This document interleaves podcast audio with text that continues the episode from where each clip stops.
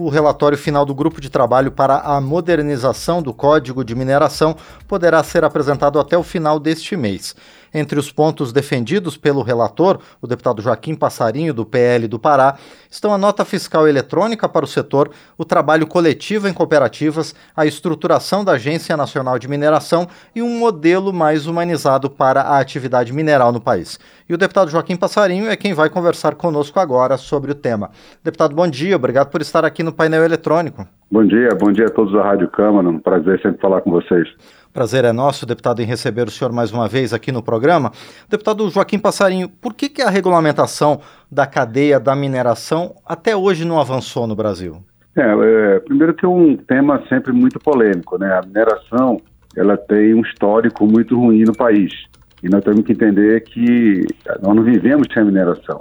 Nós precisamos trazer essa mineração para uma mineração mais humanizada, mais relacionada com a sociedade, com prioridades sociais também, e com defesa ao meio ambiente. Isso pode ser feito em conjunto, desde que a gente possa sentar na mesa e atualizar o nosso código de mineração, que tem quase 60 anos. Então, a ideia é essa, é apresentar à casa um novo projeto é, de um código moderno em que traga segurança jurídica para as empresas, mas principalmente que a gente possa atender o pequeno minerador. Nós ainda temos uma legislação que fala do garimpeiro, e não só do garimpeiro, mas aí do garimpeiro para grande empresa. Essa é a diferença. Nós não temos ainda uma legislação específica para pequena mineração. E, deputado Joaquim Passarinho, quais são as principais reivindicações específicas do setor de mineração? É, da, da grande mineração é a segurança jurídica, né, que a gente possa ter, gente trabalha muito com a Bolsa de Toronto, então a gente precisa ter essa tranquilidade, nós vamos dar.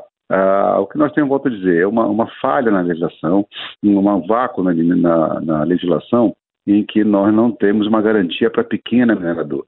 Ainda nós temos essa esse código de quando o garimpeiro ainda era muito é, romântico, aquela coisa da bateia, do, do homem que andava atrás do ouro.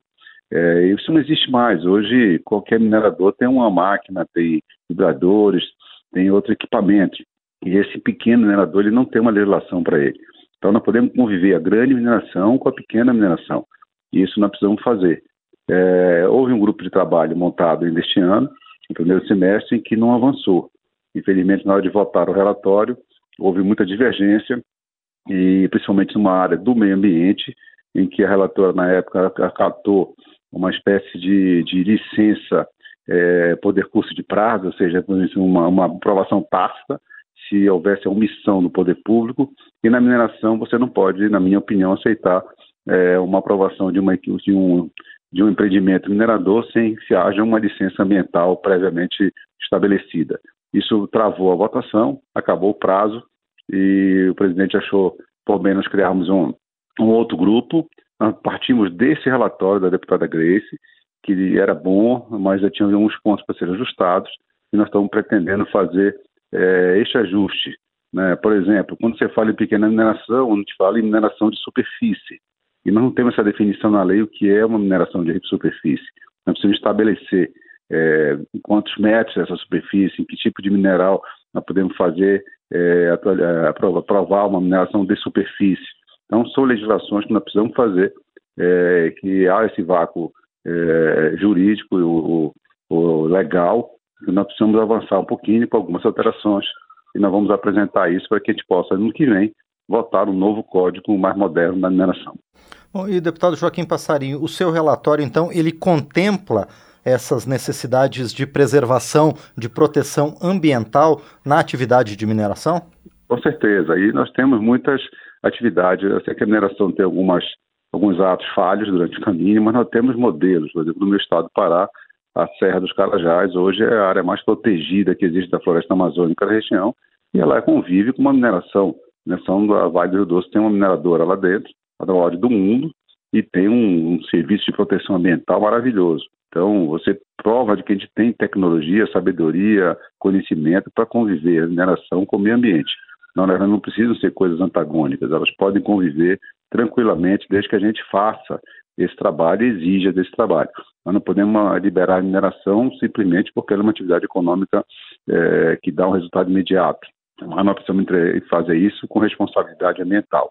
Isso nós estamos trazendo no relatório, pode dizer, com esses outros avanços, inclusive com o fortalecimento da agência, para que ela possa realmente ter o poder de liberar aquilo que pode ser liberado, deve ser liberado, e coibir qualquer tipo de avanço de, de atividades ilegais em, em, em locais não, não permitidos pela lei. Bom, e com essas questões que o senhor coloca no seu parecer, deputado Joaquim Passarinho, a gente pode antever que a gente pode, vai poder evitar casos, por exemplo, como o de Mariana, Brumadinho e outros, que serviram de alerta para evitar Isso. essa exploração predatória? É, é como eu estou te falando, nós, se tendo uma agência de mineração forte, equipada, por exemplo, quando nós votamos uh, o aumento da CFEI, que é a taxa que as mineradoras pagam, 7% desse valor, ele, ele deve ficar para a agência, para que ela possa se estruturar e fiscalizar. O problema é que a agência, sem nenhum recurso, ela não tem poder de fiscalização. Ela acaba até dependendo das próprias empresas mineradoras pagarem as suas auditorias. Então você pede para o próprio minerador fazer a sua fiscalização. Isso é muito difícil acontecer. Então nós precisamos dar estrutura para que a gente possa ter uma agência independente, com poder, com estrutura suficiente para poder fiscalizar e coibir que esses atos aconteçam. Volto a dizer, quando eu falei na frase de uma mineração é, mais humanizada, é justamente isso. Você não aceita mais uma mineração que tenha é, grandes, grandes minas, é, bacias de rejeito, que esteja próximo de cidade, que tenha uma, uma interferência com a própria cidade, que num caso de desastre você possa atingir uma quantidade grande de pessoas. Então, isso tudo pode ser evitado desde que tenha regras claras, isso nós estamos estabelecendo. Bom, deputado Joaquim Passarinho, o senhor citou um exemplo do seu estado, o Pará, né, que é a Serra dos Carajás, e a gente tem o Pará e Minas Gerais entre os principais estados que são é, que, que tem atividade mineral bastante forte. É, como é que está a exploração mineral aliada à preservação ambiental hoje, tanto no Pará quanto em Minas e em outros estados onde há mineração? Pois é, nós temos hoje com as grandes mineradoras já uma, uma certa fiscalização, uma certa conscientização, né? mas nós temos que nos preocupar com o pequeno minerador que por falta de uma legislação e por falta de agilidade do poder público, quando eu digo poder público é a Agência Nacional de Mineração, é, só para ter ideia, é, na região de Itaituba, por exemplo, tem mais de 10 mil pedidos de mineração, pequena mineração, de PLGs, estão às vezes há 10 anos, 12 anos, 15 anos esperando uma, uma decisão. Então, essa agilização do que pode e o que não pode precisa ser feita, para a gente possa ter essa, essa agilidade na resposta e que a gente possa ter atividades legais. O que acontece, Rodrigo, com falta de fiscalização, pela ausência do poder público, você acaba deixando essas mineradoras fazendo o que querem e isso não pode acontecer. O poder público tem que ser o poder fiscalizador da sociedade. Bom, e a partir desse novo relatório, que pode criar um novo código para a mineração no Brasil, deputado, qual é o potencial econômico do qual a gente está falando? É muito grande. O, se você falou de, do Pará e Minas Gerais, só, o Pará já passou Minas na produção.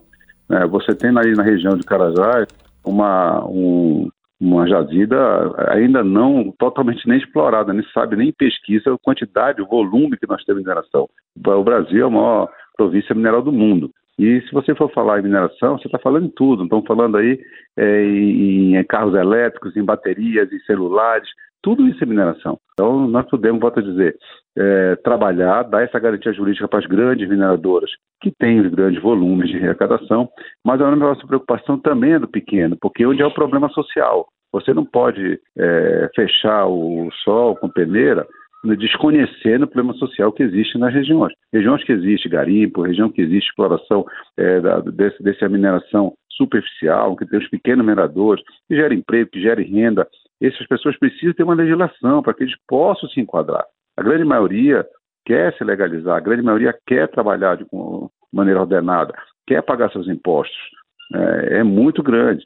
Nós trabalhamos na região de Itaituba, no sul do Pará, que é o maior produtor de, de ouro é, de garimpo do Brasil, e nós, em cinco anos, levamos a CEFEM lá do município de Itaituba de 5 milhões de ano para quase 70 milhões.